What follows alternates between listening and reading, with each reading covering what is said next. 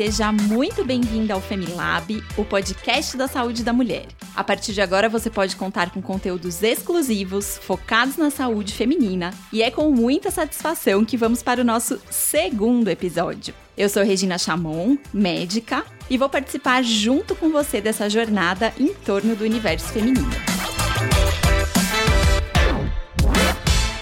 Quero aproveitar para te convidar para seguir as redes sociais do FEMI, o Laboratório da Mulher. Nossos canais oficiais no Facebook, arroba Femilaboratório da Mulher, e no Instagram, arroba Femilab, lembrando que o FEMI é com dois M's. Aproveita e compartilha essa novidade com outras mulheres para que elas também façam parte dessa jornada com a gente.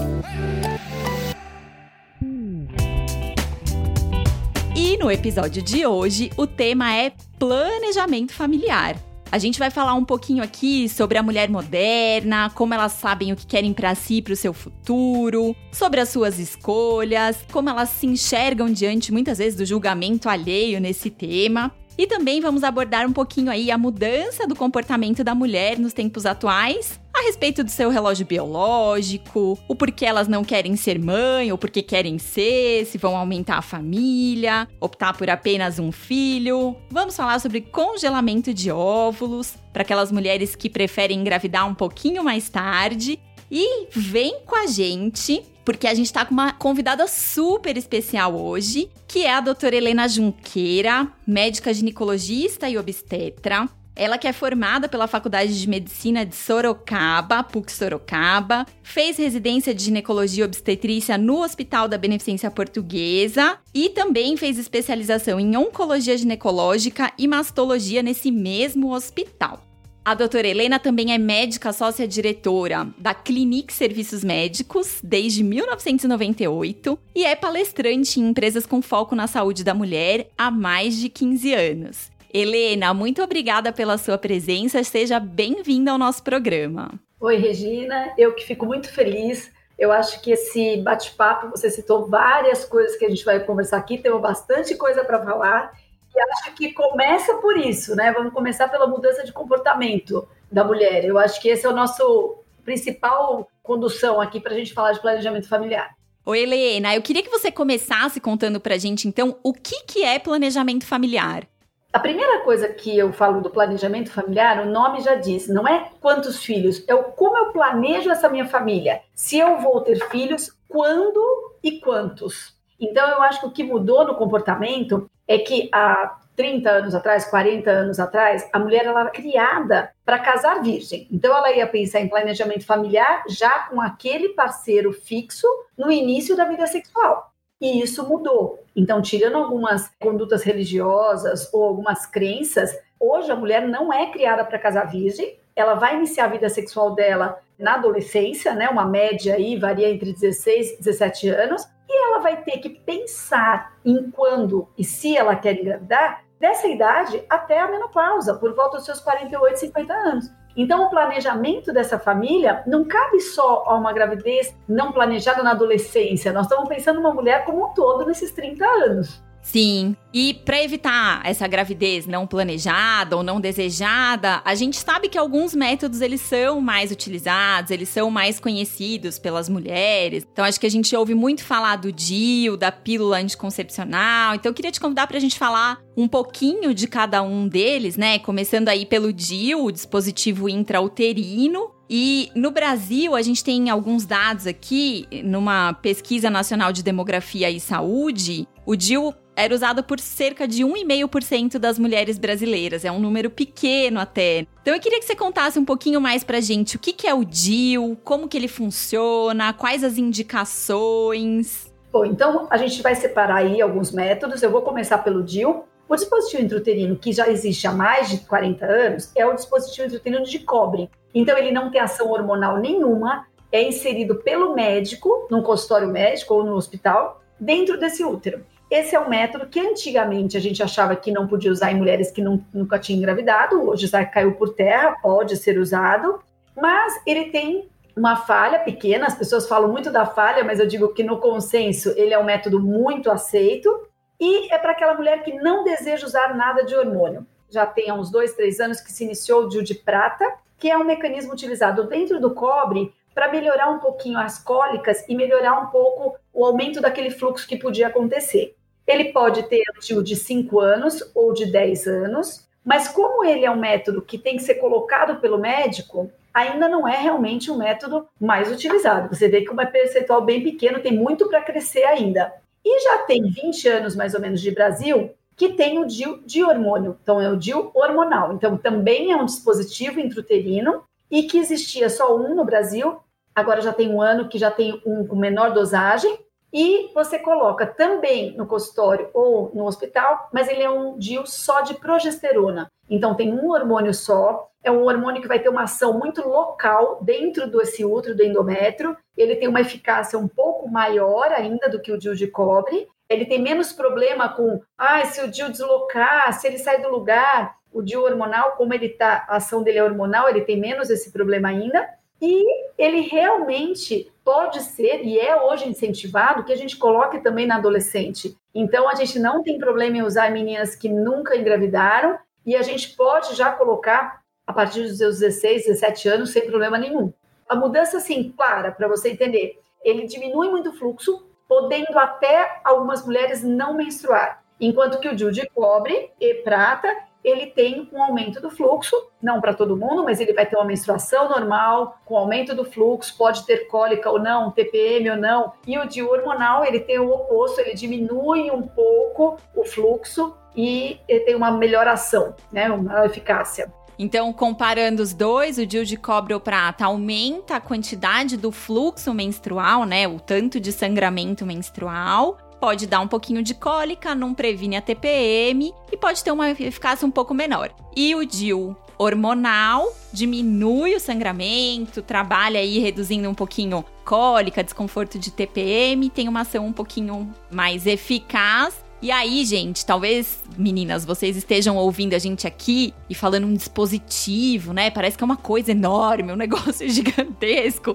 Helena, como que é esse dia? Ele é grande, ele é pequeno? Você consegue sentir, você não sente? Como que é isso? É bem interessante isso, né? Eu acho que cabe aqui uma frase que não existe método ideal para toda mulher. Tem método ideal para uma mulher num momento determinado da vida e não em outro. Então, por exemplo, às vezes a menina tem esse medo que você disse agora, nossa, um DIU dentro do meu útero. Então, às vezes, com 18 anos, não é a escolha dela. Em compensação, ela com 23, 24, vem e fala, nossa, eu quero colocar esse DIU. Então, o DIU é um dispositivo pequeno, ele tem mais ou menos uns 2 centímetros a 3. Ele é colocado no consultório mesmo, é bem suportável. Poucas pessoas não conseguem colocar e a gente coloca a nível hospitalar. O parceiro não percebe que essa mulher usa DIU, então, na relação sexual, o fio fica para fora do colo uterino, mas é dentro da vagina, então o parceiro não sente esse fio, é muito tranquilo. Eu acho que esse comparativo que a gente faz dos dias é só um comparativo, não é uma, uma opinião minha qual é o melhor. Eu acho que aqui cabe a gente sempre reforçar que nós vamos estar falando de outros métodos,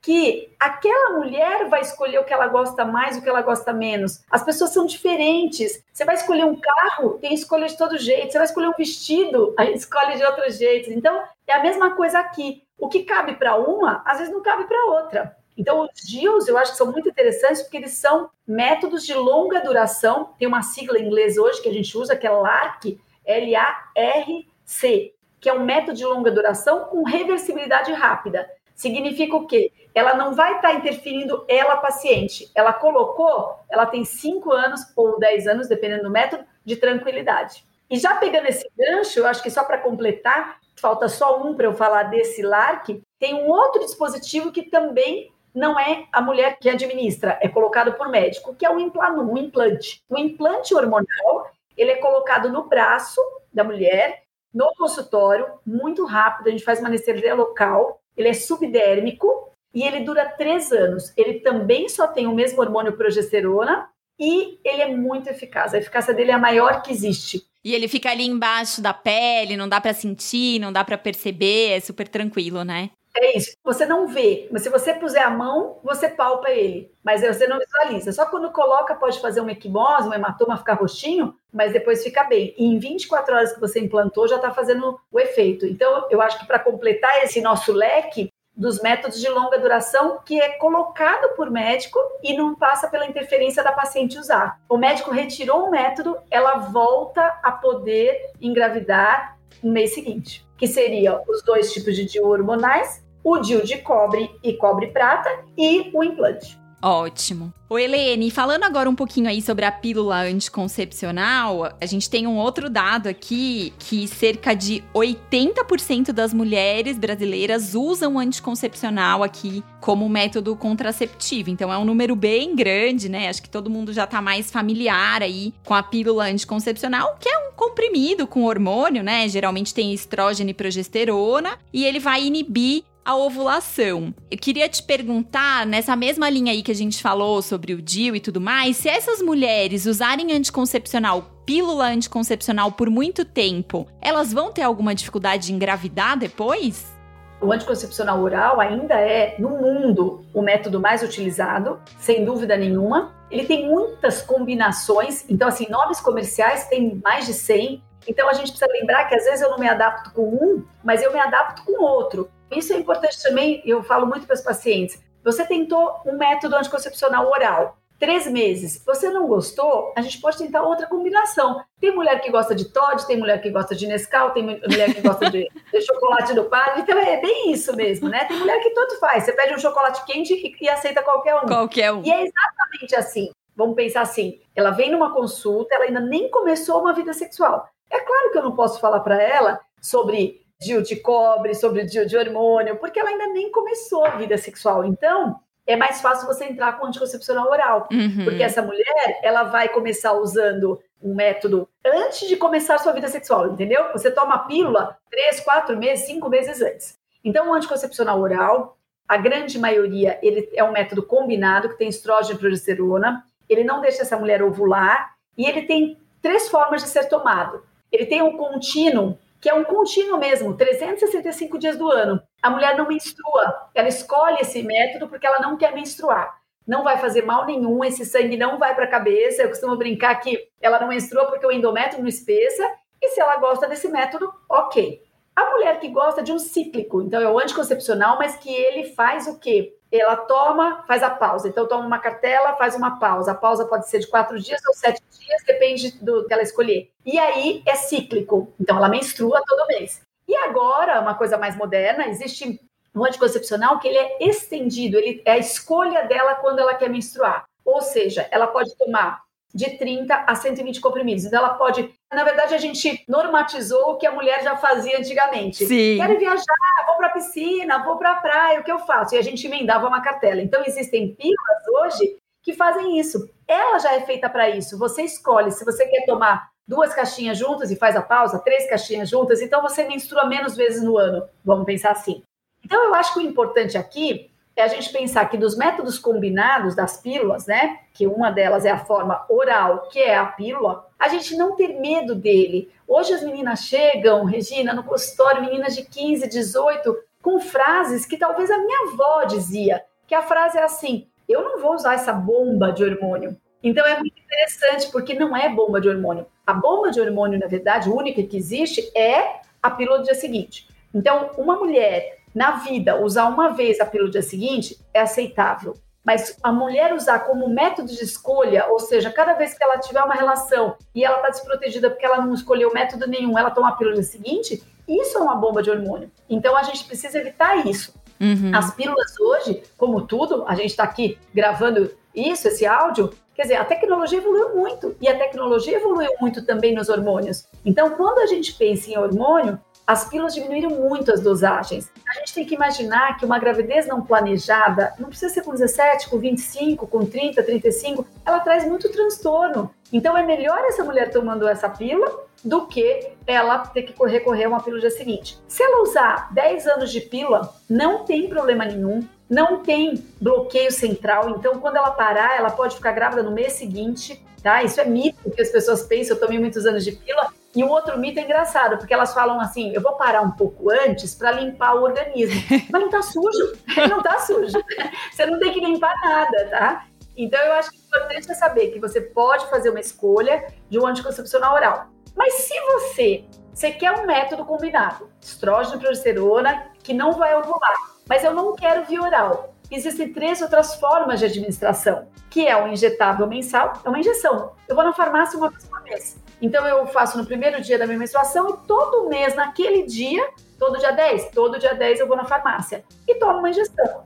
Se você gosta de injeção, você vai falar, nossa, que coisa prática, adorei esse. Para quem odeia injeção, vai falar todo mês eu vou uma injeção. Então você vê como às vezes a escolha é por uma coisa bem pequena, mas é uma escolha dela. Uhum. Existe o adesivo. O adesivo, você compra uma caixinha, vem três adesivos. Eu colo aqui no braço, nas minhas costas, na nádega, e eu fico com ele uma semana. Troco por outro, troco por outro. São três semanas. E fico uma semana de intervalo, que eu vou menstruar, até colocar o próximo. Uhum. Então é uma forma dérmica. Eu que estou administrando, eu paciente, e eu escolhi esse método ao invés de tomar pílula por via oral. E existe uma coisa que é muito interessante, que poucas usam, talvez você tenha o dado aí, eu não tenho realmente, que é o anel vaginal. O anel vaginal é um anel de silicone, na caixa você compra na farmácia, vem um só, porque ele fica 21 dias dentro da vagina. Quem coloca é a paciente. Ela dobra ele assim, coloca no primeiro dia da menstruação, vai ficar três semanas, tem relação, normalmente o pênis não interfere, não atrapalha, não sente. Depois de três semanas ela joga fora, fica uma semana de pausa e coloca o novo. Então você veja, são quatro métodos anovulatórios que não deixa essa mulher ovular, então ela não tem período fértil enquanto ela está usando isso, e ela pode escolher qual a forma de administração. Eles têm muito parecida eficácia, e eles também sofrem influência dessa mulher. Ela não pode esquecer, ela tem que ir na farmácia comprar, entendeu? Então, olha a diferença daqueles outros que eu tiro da mulher moderna, porque eu, eu acho que aqui cabe a gente colocar assim: a mulher moderna hoje, ela tem muitos afazeres. Ela tem muita coisa para pensar, ela tem o trabalho, ela tem a casa, ela tem o estudo, ela tem curso, ela tem ginástica, ela tem muitos afazeres. Então, às vezes, quando eu escolho um método de longa duração, eu tiro isso do meu dia a dia. E esses outros métodos que eu falei, você tem que agregar no seu dia a dia. Sim, tira essa responsabilidade diária, né? E isso às vezes até deixa a gente um pouco mais relaxada, não se estressa tanto com isso. E uma coisa que a gente ouve muito, queria saber de você se é mito ou se é verdade. A gente ouve muita mulher falando assim: ah, não, mas eu comecei a tomar pílula, eu engordei. Isso é verdade? Olha, eu falo assim: eu não conheço nenhuma mulher que quer engordar. Nenhuma. A indústria farmacêutica, eles gastaram anos, como eu disse, melhorando essa tecnologia e diminuindo a dosagem hormonal.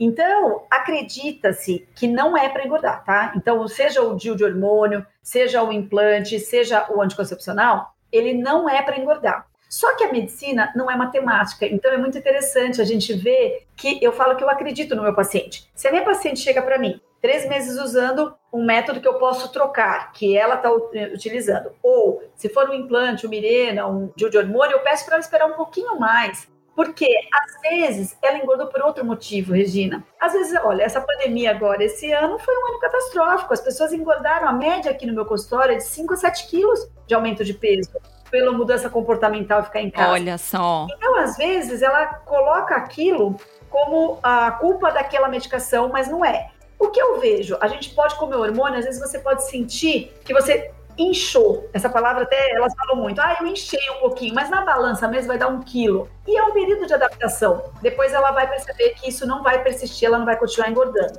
Agora, se eu acreditar nela e ela fala para mim, mas eu engordei, eu acho que a gente pode trocar de método, entendeu? Por isso que eu falo que tem métodos para todas as mulheres, né? Se você acha que você não gosta de usar nada de hormônio porque você modifica muito, talvez você vá para o dia de cobre. Sim. Se você é aquela mulher que fala, nossa, para que menstruar? Eu não preciso mais disso. Às vezes ela fica emendando um de hormonal ou um implante no outro, que ela prefere não menstruar. Cabe a gente pensar que não é para engordar. Se eu tivesse dar uma resposta simples, é assim: não é para engordar, mas vale você individualizar cada paciente. Cada pessoa é uma, claro, com certeza.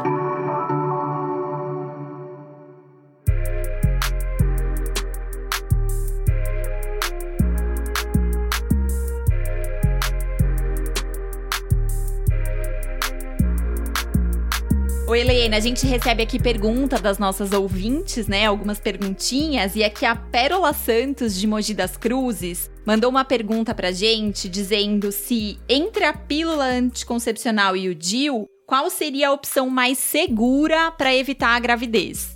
Bom, segura, se você for na eficácia, o DIU é mais seguro. Se for uma resposta simples, o DIU é mais seguro pelo seguinte motivo: ele não sofre a influência dela tomar a pílula ou não dela mudar o horário ou não, de ter interferência de alguma medicação. A gente sabe que alguns remédios, alguns antibióticos, alguns anticonvulsivantes podem ter alteração com a pílula. Então, por segurança, o DIU hormonal mais o DIU de cobre e o anticoncepcional oral. A pílula em terceiro, tá certo.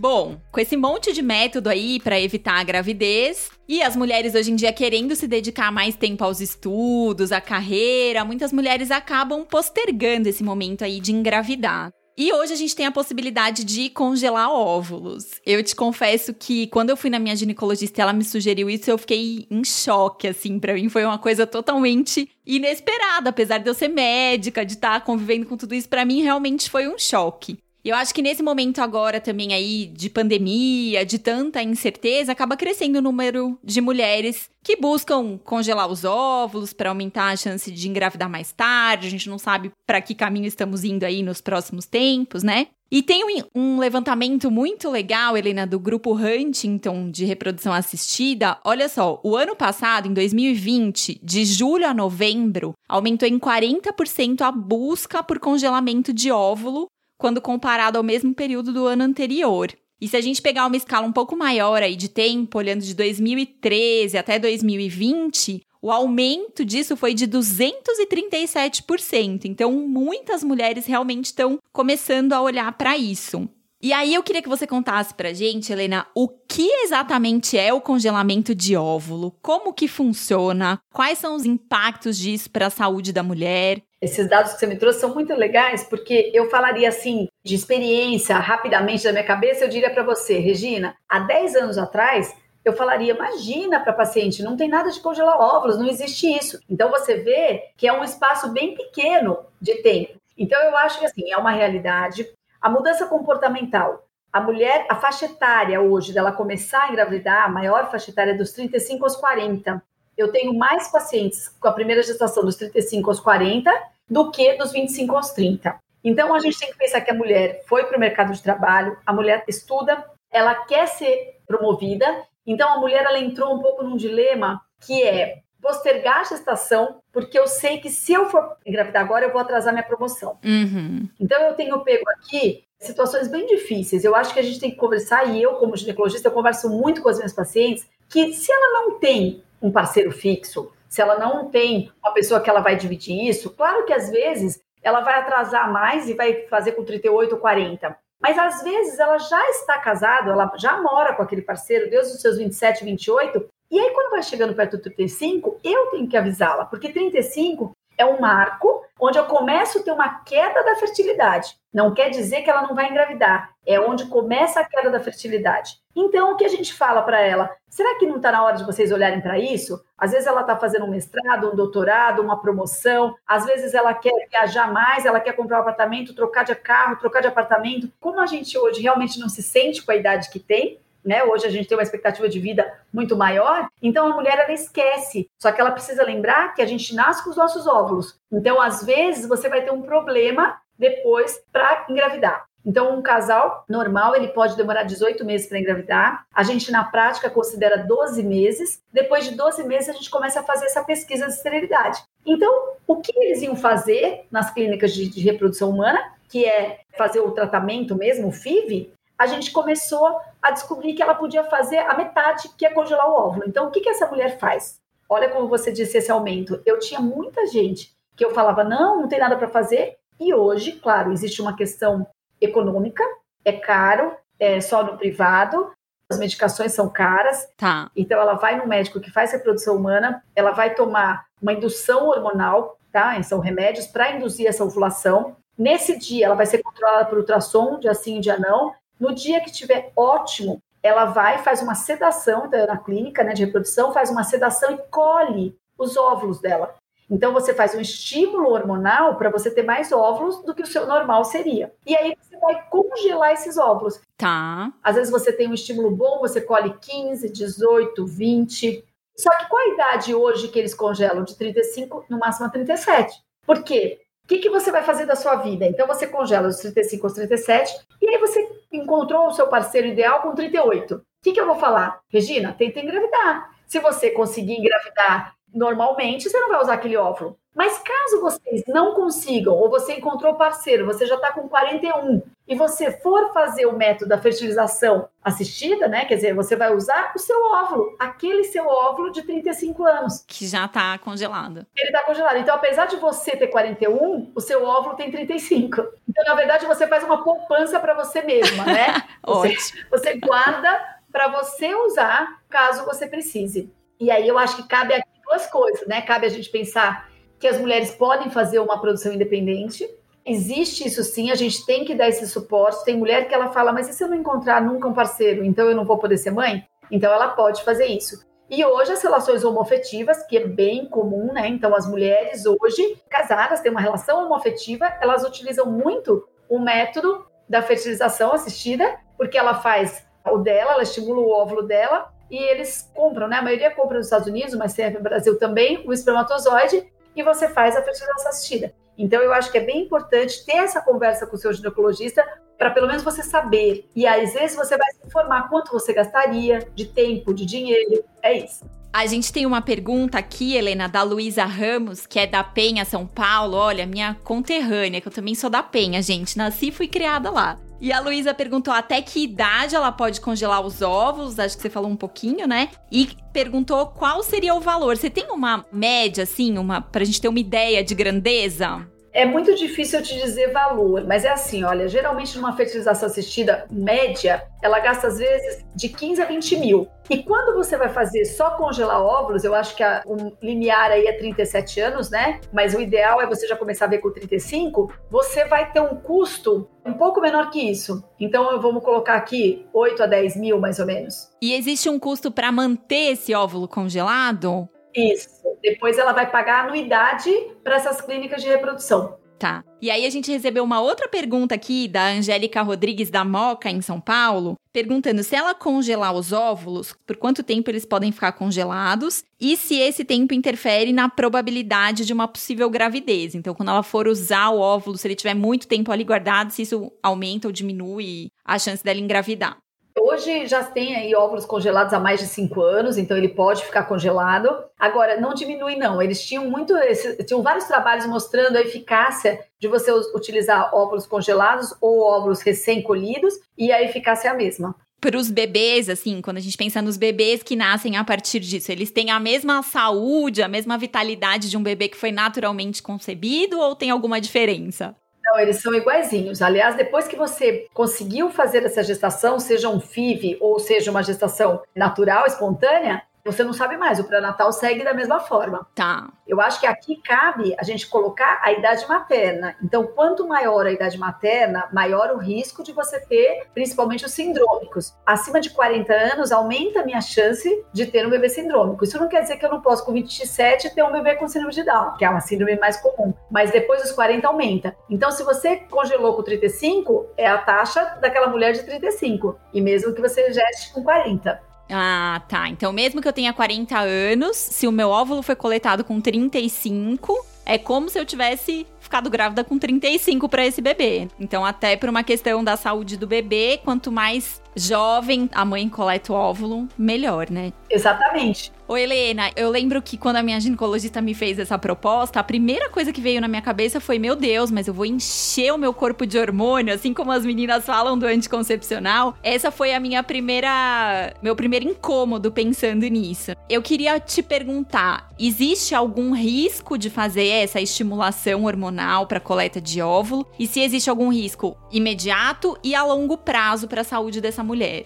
Não, não tenha dúvida que são medicações bem diferentes. Então, quando a gente fala do anticoncepcional oral, a gente fala hoje praticamente todos de baixa dosagem. Seja o adesivo, seja o anel vaginal, seja as pílulas, seja os hormonais, eles têm baixa dosagem hormonal. E por isso que você usa tantos anos, 5 anos, 10 anos, 15 anos. Certo. Quando você pensa numa estímulo hormonal para congelar óvulos ou para eu fazer uma fertilização assistida, ele tem uma potência muito maior. Mas você vai fazer isso quantas vezes? Né? Então, num estímulo, por exemplo, uma mulher jovem que vai congelar, que não tem problema, ela faz um mês. Então, apesar de ser uma carga muito maior, ela vai fazer uma vez só. Tem alguns casais que fazem tratamento para gravidez, às vezes eles fazem três, quatro, cinco, seis vezes. Sim, ela pode ter um impacto, às vezes, do peso, ela pode realmente ter um problema. Agora, a longo prazo, eu falo assim, o hormônio, ele pode dar trombose? Isso é uma das queixas muito comuns, né? Saindo até um pouco do congelar óvulos, elas me perguntam muito sobre trombose. Então, só para a gente lembrar aqui, qualquer pessoa pode ter uma trombose certo? Homens têm trombose e não é culpa do anticoncepcional. Tem outros fatores, tem hereditário, tem obesidade, tem o cigarro, tem cirurgias prévias, tem cânceres prévios. Então, na verdade, tem outros fatores. Mas quando eu penso em trombose, eu tenho que olhar para aquela mulher e pensar se ela tem esses critérios e se ela tem contraindicação de usar o estrogênio. Porque quem pode aumentar a trombose é o estrogênio que tem naqueles que a gente conversou, nos anticoncepcionais orais combinados, no adesivo, tem no anel vaginal, tem na injeção mensal. Agora, não tem no implante, não tem no DIU de hormônio. Então, a gente tem que separar essa mulher. Mas, o que eu falo sempre para elas é assim: risco-benefício. Se ela tem uma contraindicação, óbvio que eu não vou usar. Então, uma menina que tem enxaqueca, dor de cabeça, aquela que tem pontos brilhantes, chama enxaqueca com aura, que a gente fala. Essa mulher não deve usar estrogênio. Então, ela não pode, porque ela aumenta o risco dela de trombose. Uhum. Uma mulher que teve trombose anterior, ela não vai poder usar nunca mais estrogênio. Uma mulher que fuma 35 anos e pílula oral combinada, ela não pode usar o estrogênio. Então, nesses momentos, eu não posso usar. São pontuais, né? O uso é bem pontual, eu acho que não tem perigo. Ô, Helene, a gente tá falando aqui bastante, né, das mulheres que querem. Ah, que postergaram esse momento um pouco e estão congelando o óvulo com esse objetivo. Mas é importante a gente também lembrar que muitas mulheres hoje têm tido diagnóstico de câncer mais jovens e elas querem ser mães, né? E muitas vezes o tratamento do câncer ele pode dificultar a gestação. Então, nesses casos também, a possibilidade de congelar óvulos para num futuro essa mulher engravidar é muito importante e é realmente transformador na vida de algumas mulheres, né? E é pontual. Nesse momento, essa conversa tem que vir, porque a gente está tão desesperada, a gente paciente, né? Você recebe uma notícia você está com um câncer, você é jovem, que você fala, dane-se o resto, eu quero tratar o câncer, mas não é uma verdade. E essa hora é muito importante que aquele médico, se for ginecológico câncer, claro que a gente já vai falar sobre isso, mas às vezes é um outro câncer, às vezes ela tem um linfoma, uma leucemia, e que lembre de falar com seu ginecologista, porque entre você começar o tratamento, você atrasa um pouquinho, mas você congela óvulos. Então você citou uma coisa que é bem importante. E é interessante, né, Regina? Você vê como um bate-papo vai levando a gente. Eu vim muito para a gente falar sobre como fazer anticoncepção. Mas olha como o planejamento familiar levou a gente para outro lado. Planejar a minha família. Uhum. E hoje muitas mulheres que não querem engravidar. Uhum. Então você sabe que quando eu tenho pacientes, eu não me preocupo tanto com as adolescentes. As adolescentes a gente conversa bastante, a mãe vem junto, tem todo um cuidado. Mas depois que essa menina saiu da adolescência, 20, 22, é ela por ela mesma. Então, que ela lembre que ela tem que ter essa decisão. Ela precisa escolher um método. Porque a hora que ela quiser engravidar, ela precisa ter escolhido o método ideal para ela também. E eu acho que é esse que é o nosso papel. Eu bato muito na tecla com elas, olha, o que é que você vai fazer se você quer chegar num cargo mais alto, se você quer, porque ela também pode escolher ser dona de casa. Como é que a gente vai orientá-la porque ela também sofre um preconceito hoje inverso. A paciente quando fala para mim, eu não trabalho, é engraçado que daqueles 30 segundos de. Porque eu pergunto, é, você trabalha com o quê? E ela fala, eu quero ficar em casa. Então, são escolhas que ela pode fazer essa escolha de ser mãe. Então, ela pode querer ser mãe cedo.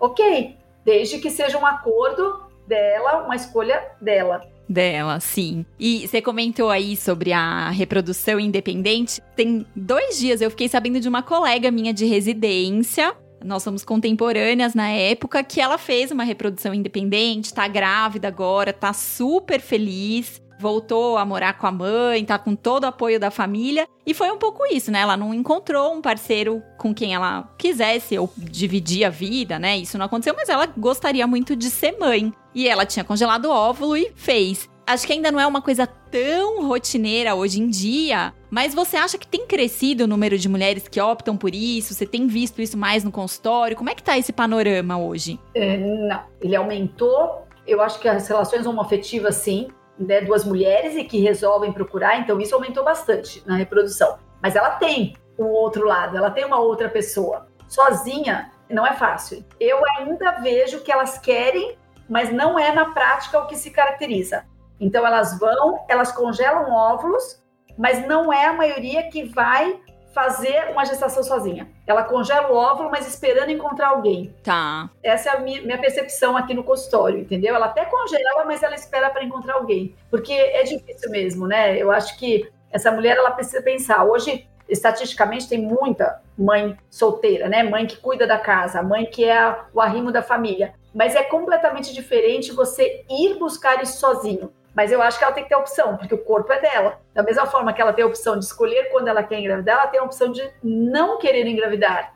E isso também que você está falando é legal. A gente tem um dado aqui numa pesquisa global que foi realizada pela Bayer com apoio da Federação Brasileira de Ginecologia e do Think About Needs in Contraception. No Brasil, hoje, 37% das mulheres não querem ter filho. E se a gente olhar no panorama mundial, esse número cresce para 72% das mulheres hoje que não querem ter filho. Né? Então, até a gente tem um apelido para isso que chamam-se essas mulheres hoje de NOMO, que é No Mothers. E eu queria saber como você acha, Helena, convivendo com tantas mulheres, assim, como isso impacta nos relacionamentos? Porque muitas vezes a mulher não quer engravidar, mas o, o homem, o parceiro ou a parceira quer ter um filho, né? Você tem visto esse impacto, assim? Como você acha que isso tem acontecido hoje?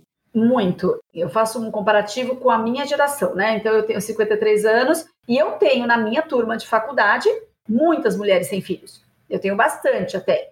Hoje, isso é um aumento. Então, ali eu acho que já aconteceu. Então, vamos pensar eu com 53. Mas se eu olhar a geração da minha mãe, você não tem nenhuma praticamente. Nenhuma. Eu acho que tem uma mulher que não conseguiu. Uhum. Na minha geração, eu já conto algumas. Atual, eu tenho muita paciente que não quer engravidar. E essa paciente me chama mais atenção de eu cuidar dela. Eu acho que eu, eu ainda falo mais dos métodos contraceptivos para essa mulher. Porque quando uma mulher chega aqui para mim e fala, eu não quero engravidar agora, mas se eu engravidar tudo bem, então eu costumo brincar com todas elas. Quando a frase acaba em tudo bem, é a hora que ela pode até escolher só usar uma camisinha, porque vocês viram que a gente não falou ainda da camisinha. A camisinha masculina ou feminina, ela é um método de barreira ótimo, mas principalmente para as DSTs, para as doenças sexualmente transmissíveis. Ela faz um papel fundamental, todo mundo devia usar, todo mundo, se eu sou casada, se eu namoro, se eu saio com, com algum parceiro não fixo, todo mundo devia usar a camisinha, mas não é a realidade. Então, eu coloco a camisinha muito para você fazer uma prevenção de doença. Agora, para gravidez, eu acho que esse casal só deveria usar só camisinha, ou o coito interrompido, que é o famoso tira fora, uhum. ou a tabela Tabelinha. que ela faz ela, pelo aplicativo, que hoje o aplicativo ensina mais do que eu a tabela, elas mesmas falam, ah, hoje pode. Esses métodos são muito inseguros. Então, esses métodos você só deveria usar quando a sua frase acabar em tudo bem. Tá. Então, por exemplo, ah, a gente mora junto há dois anos, eu não queria engravidar agora, mas se eu engravidar, tudo bem. Ah, a gente já tem a, a Heleninha aqui, eu não quero o segundo filho, mas se eu engravidar, tudo bem. Então, nesse momento. Se esse casal chega aqui e essa mulher fala para mim, eu não quero engravidar nunca. Pode ser que eu mude de ideia, mas hoje eu não quero ser mãe. E aí o que eu falo para ela? Esse casal tem que se cuidar mais ainda, porque vai ser muito frustrante se vier. Porque eu acho que hoje as pessoas têm outras vontades. A mulher ela quer estudar, ela quer ter um cargo mais alto, ela quer viajar o mundo, ela quer planejar a vida dela sem ter que pensar em alguém. E ter um filho é pensar pro resto da sua vida em outra pessoa. Uhum. Não tem jeito. Tem uma definição que o filho é o coração fora do corpo, né? E é o seu coração fora do corpo. Uma mulher que é mãe, e mesmo um pai, eu vou colocar assim, para sempre você vai ter. Então você pode mudar de emprego, de profissão, você pode se divorciar, você pode mudar de país, mas você nunca vai deixar de ser mãe ou pai. Esse impacto hoje, eu não sei te dizer como vai ser. Eu acho que a gente vai estar aqui ainda. É porque a taxa de natalidade já caiu, muito, né? Você vê a média de filhos, era uma média de 12 filhos, os nossos avós, depois passou para 8, 4. Hoje a média de filhos são dois filhos. Eu já tenho muita paciente que tem filho único, mas ainda, ainda, como nós somos um país muito grande, você ainda vê muita grávida. Eu não vou falar para você, nossa, eu não tenho mais trabalho. Não, isso não é uma verdade. Sim, com certeza.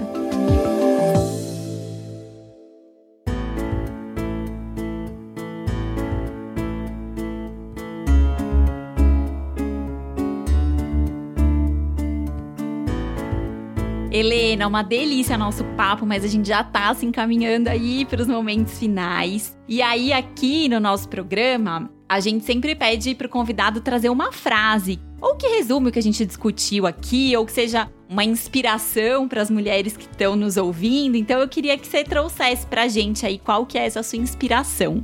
É, eu até citei ela aqui já durante o nosso bate-papo, foi muito bom, mas eu queria acabar e aí procure o seu ginecologista, converse, troque essas informações na vida, tá? Mas a frase que eu quero que a gente acabe com ela é: você tem o poder da decisão. Muito bom, Helena é um bom resumo da nossa conversa, né? A gente abordou hoje um pouquinho aqui o tema do planejamento familiar, passamos pelos métodos contraceptivos, congelamento de óvulo, produção independente, mas acho que o resumo é isso, né? A mulher ela precisa começar a pensar sobre esse tema cada vez antes para que ela possa ter suas escolhas, ter suas decisões e depois não ter arrependimentos mais para frente, né? Então ter realmente esse poder aí de decisão. Oi, Helena, eu queria te agradecer muito pela sua presença aqui. Queria pedir para você divulgar para quem está nos ouvindo as suas redes sociais, como é que as pessoas podem te encontrar. Bom, então eu também queria agradecer. Foi prazeroso, é gostoso essa sensação de bate-papo mesmo, né? E podem ligar aqui na Clinique, na rede social, no Instagram da Clinique mesmo, então Clinique.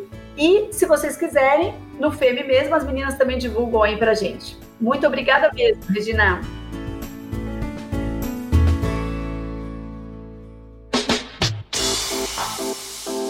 Pessoal que está ouvindo a gente aqui, se vocês quiserem mandar perguntas, façam isso pelas nossas redes sociais. Então, lá no Instagram, o Femilab, e no Facebook, o arroba Femilaboratório da Mulher. A gente gosta muito de saber quais são as dúvidas de vocês, os temas que vocês querem ver por aqui. E se você gostou dos nossos conteúdos aqui, compartilhe com outras mulheres para que a gente possa espalhar ainda mais o cuidado com a saúde feminina. E queria encerrar o nosso programa de hoje dizendo: mulheres, não se esqueçam, a saúde é o que tem de mais importante para o seu bem-estar e para a sua qualidade de vida. Muito obrigada pela sua participação, Helena, todos os ouvintes, e até o próximo episódio do Femilab, o podcast da saúde da mulher.